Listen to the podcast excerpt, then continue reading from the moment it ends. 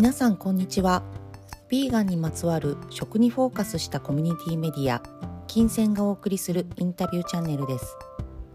このチャンネルではビーガンにまつわる食生活を実践されている方や植物に由来する活動やお仕事に携わっていらっしゃる方々へのインタビューを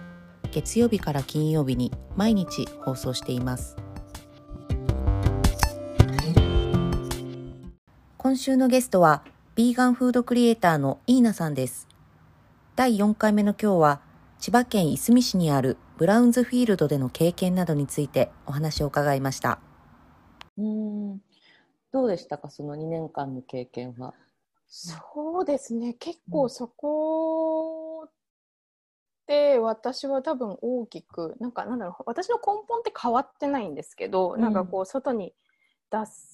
し方だったりとかすごく生き方がね大きく変わった2年間だった、うん、まあ行くって決めた時に変わったんだと思うんですけど、うん、結局、まあ、マクロビオティックっていうのに出会って、えっと、私はそのマクロビのご飯が好きだったんですけど結局作り方とかそのマクロビの原理というか、うん、そういうのを知らなかったので、まあ、勉強しに、まあ、とあるマクロビスクールうん、まあ、今はなきになっちゃうのかもしれないんですけどそこに通っていたんですけどそこで、まあ、中島デコさんっていう方が、うん、まあ、講師でいらっしゃってて中デコさんにお会いして、まあ、そのカフェの店長を探してるっていうのを聞いた時に、えっと、あ行かなきゃって思って、うん、あのもう全部その時はもう東京に住んでたんですけど全部引き払って、はい、その千葉の市に移住という形、スタッフは全員住み込みなので。そうなんですね。はい。あ、なんか通いの人も今はなんかもう近くに住んでて車で、なんかやってるみたいなことも聞いたことあるんですけど、まあもうそれもね、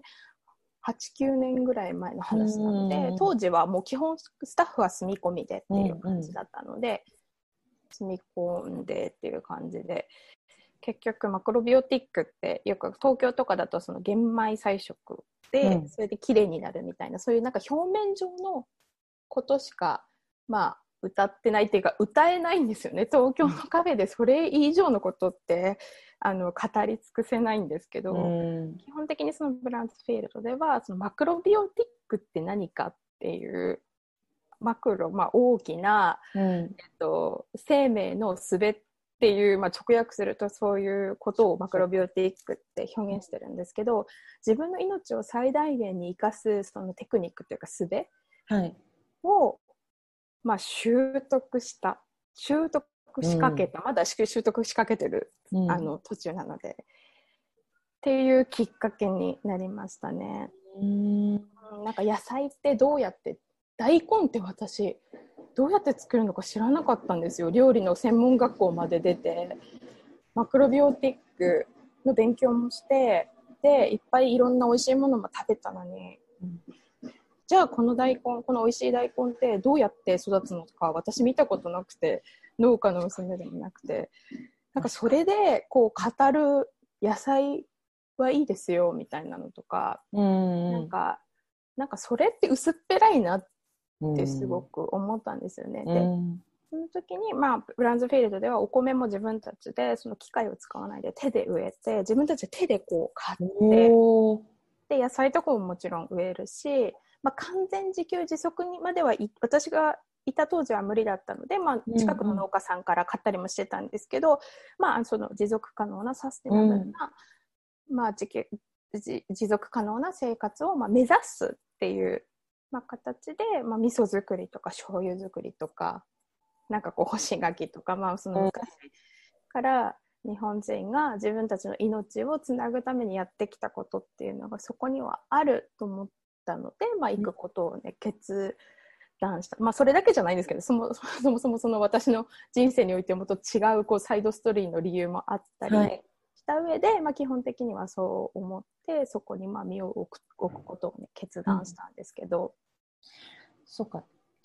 できる限りの自給自足の生活と、まあ、マクロビオティックということは、まあ、ビーガンというか菜食の？そうですね。まあビーガンですね、うん、の2年間ということですかね。そうですね、うん、そこでみんなで育てたお米を羽釜、釜で舞い朝だったり夜だったり炊いて寒い中も、うん、暑い中も汗を流しながらとかもう雪に怯えながら 蚊に刺されながら薪を炊いてお米を炊いたりして、うん、で野菜も自分たちで取ってきたものもありながらご近所さんからもうこれ取れすぎたからどうぞってもらったものとか近くのそういう直売所とかで買ったものとか、うん、あとはもう本当調味料とかは全部自分たちで作ったものをまあ、基本に調味料はそうなんですね。そうですね。まあ、塩、醤油、味噌。とか、まあ、あとは、まあ、オリーブオイルとか、えっと、メープルシロップとか、そういうものは購入、私がカフェの、えっと、担当だったので、私が発注して、まあ、そういったオーガニックとか、なるべくこう、ナチュラルなもので、うん、えっ、ー、と、作られているものとかを発注して、普通に楽天とかで買ってるんです そうその辺はなんかまあ、なんかちょっと安心感。そう、なんかそういうこと言うと、え、そんな無人島生活みたいなことして生きていけるんですかとは言われたんですけど、普通にみんな携帯持ってるし、電話も通じてるし、電気も取ってるんですけど、なので、まあ、あと、まあでも、なんだ下水道がないのかな？あの水は浄化槽を自分たちで抱えてるので排水はえっ、と、その水、なんていうのかな、浄化しなくても土に変える洗剤を使ったり、まあ、ほとんど使わずに、あの、なんかアクリルたわしとかで、本当に、まあ、別にお肉とかお魚食べないからそんなに汚れないんですけど、うん、なんかそういうので洗ったりとかして、自分たちでその浄化槽で多分土にこう返してるっていう仕組みっていうところもあったんで、まあ、エコビレッジ半分、現代半分、本当に昔の田舎暮らし。うんうんうん。うん感じで、うん、本当に生活してましたね。なんかやっぱりその2年間で今までの生活とは結構ガラッと。あもう全然もうびっくりするぐらいなんか違うなんかよくこんなところに日本人みたいな番組あるじゃないですか。ありますね。ああいう感じ？そう秘境に行ったらこんな驚きが待っていたみたいな、なんかそんな感じです。なんかそこにいるスタッフも、私が行った時に別に一緒に採用になったスタッフじゃなくて、こう入れ替わり立ち替わりなので、うんうん、なんかもうなんか1年ぐらい住んでるスタッフとかもいたりとかして、もう環境がちょっと私が体験したことのないような、うん、言い方悪いんですけど、ちょっと会ったことないような人種というか、本当にそれこそ秘境になんかこう置いてかれた みたいな なんか気持ちだったんですけど私は結構あの冒険心が強いので、うん、これに結構ワクワクしたしもうなんか全てがひっくり返る、うん、そういう感じでしたね。に東京にいた時はやっぱり消費消費、うん、とにかく消費する。もうその消費に結構自分の中でももう飽き飽きしてた部分もあったしあとはもうなんかお決まりの何かにこうハマっておかないとなんか楽しい人生を送れないみたいな、うん、まあそれは私も若かったのでなんかそうじゃないのを全然東京とか都会でも実践できる人もいると思うんですけどなんかもう結構それに自分が苦しんでた時期だったので、うん、なんかこれはなんか違うぞ違うぞって思ってたのが結局ベランズフィルムに行った時にそれがあこれだとは思ったわけじゃなくて、うん、だって東京の生活が違うんだからそれと真逆なものをやってみる価値ってものすごくあるな。って、うんうん、もうなんかこうね一個一個ねピックアップしてったらもう信じられないことがいっぱいあったみんながふんどしふんどし履いてたりとか女性はノーブラだったりとか 本当に。これをちょっと ちょっと言っちゃうと私は結構そこが衝撃、うんうんうんうん、でえっでもなんかそれが結構面白かった。もうなんかだからその今は違うかもしれないです。私がいた当時の環境、ね、そんな感じだったんですよ、本当に。いや、だからあれですよね、本当に外国にいきなり行ったみたいな感じの、そのカルチャーがやっぱり違うカルチャーショックですね、うん。でもそれってやっぱり多分理由もあるんでしょうし、そうですね、なんかやっぱりそういうところになんでだろうって思ったりとか、うんうんうん、そういうことってすごい大事ですよね。やっぱり、うん、そう。なんかなんでえなんで胸を抑える必要あるの？なんで胸をそのなんか隠す必要あるの？みたいな、うん、なんか結構そういうのがそこでは常識だったりとか。うんうんうんうん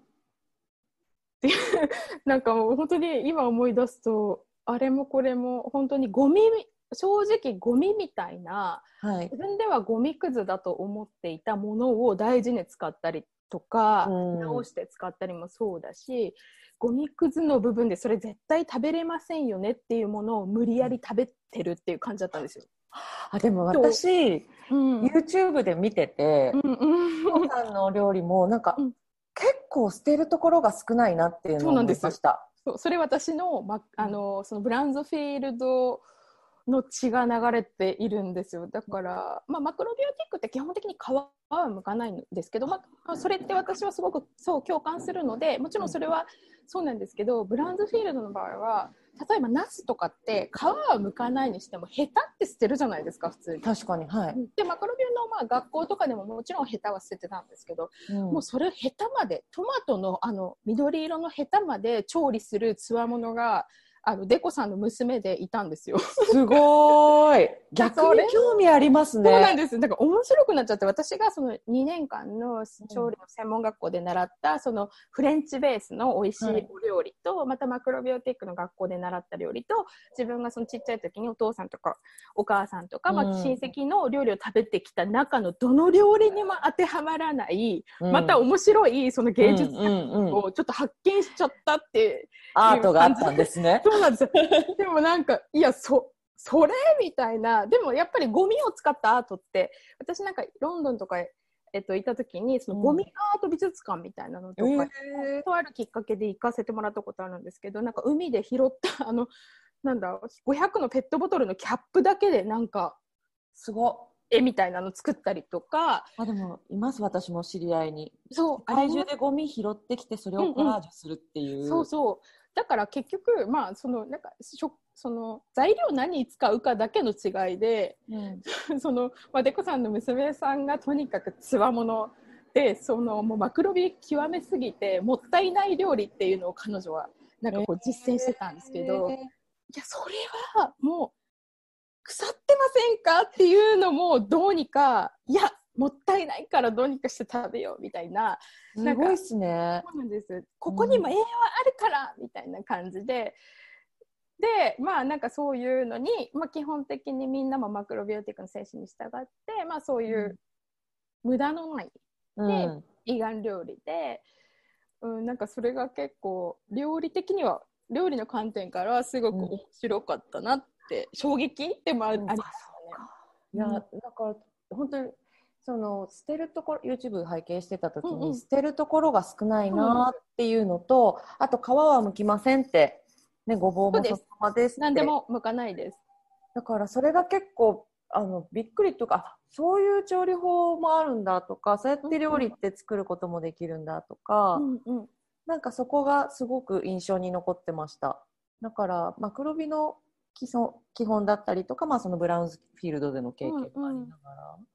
なんですね。そうですね。あのなんか皮ってなんかないあんまないなって私思ってて、人参とかってなんであれ、うん、外が一番外側の部分だけであれ別に皮じゃないって思ってるまあなんていうのかな、うん、外に触れ合ってるからちょっと硬くなってるけど別に味悪くないし栄養価って一番、あの皮にあるんですよ。抗酸化物質って、体のサビを取る。物質って結局そうなんか私これいつもなんか専門学校の講義とかでも生徒たちによく話してるんですけど、はい、リンゴって買ってきて3日ぐらい別にその辺に置いといても茶色くならないけど切った瞬間に茶色くなるじゃないですか。あはい、あれは実の部分に抗酸化物質が少ないんです。酸素に打ち勝つ物質がすごく少ない。でも皮ってやっぱりリンゴも実を守りたいのでりんごだけじゃなくてもちろん大根とか人参とかでも皮の部分にこう酸化物質栄養価が高いんですよ。なるほど。なので、まあ、農薬とかいう観点からするともちろん剥いた方がいいっていうのももちろん一理あるんですけど、うん、基本的にまあマクロビオティックはその無農薬のお野菜っていう基準で考えると皮はなんか、ね、歯が立たなか立たないもの以外は全部食べるっていうなんかルールが。歯が立たないもの以外は全部食べる。はいわかりやすいですね。本当に剥くの玉ねぎとかニンニクの皮ぐらいでしたね。アボカドは？あアボカドは食べないですね。歯が、ね、あとはそうですね。歯があとは食べない、まあ、食べないです食べないです。アボカドのあの皮は食べないです。あそっかそっかそっかそっかそっか。うんうん、そういうことですね。いやでもなんかあとこう一人暮らしとかの観点で言うと、うんうん、結構皮をむくってもちろんゴミも出るし、うんうん、手間もかかるしそうそうめめんどくさいですよ、ね、めんどくさいなっていつも思ってたけどほらキャベツもここまでこうやったらいいかなとかキャベツとかレタスも、うんうん、でもイーナさんのその YouTube とか拝見してたら、あそのままでいいんだとかなんかすごい楽しそうだったしす。ごいリズムもあって。なんかそれが取り入れられたらもっとお料理楽しくなりそうだなって思いました。そうなんですよね。まあ、キャベツとかももちろん外の、外の外葉っていうんですけど、その外葉ってやっぱ硬いんですよ。それはもちろんキャベツが身を守りたいから外が硬くなるのは仕方ないんですけど、でもそこは、だったら普通にこうなんかこう煮込み料理に使うとか、うん、なんかそれに合ったその部部位を、部位が、野菜の部位もそ調理法に合ったものを選んでいけば、別に剥くとこない、捨てるとこないっていう結論に結構至るんですよね。それを考えるのも結構楽しいです。なんか中の部分は柔らかいからちょっとサラダにしようかなとか、外の部分は硬いからむしろ、えっと、例えば圧力鍋に入れても OK だからロールキャベツで使えるなとかそういうのを考えるのもやっぱりそのなんかこう創作活動の一環なので、うん、そこも結構楽しんでます個人的には。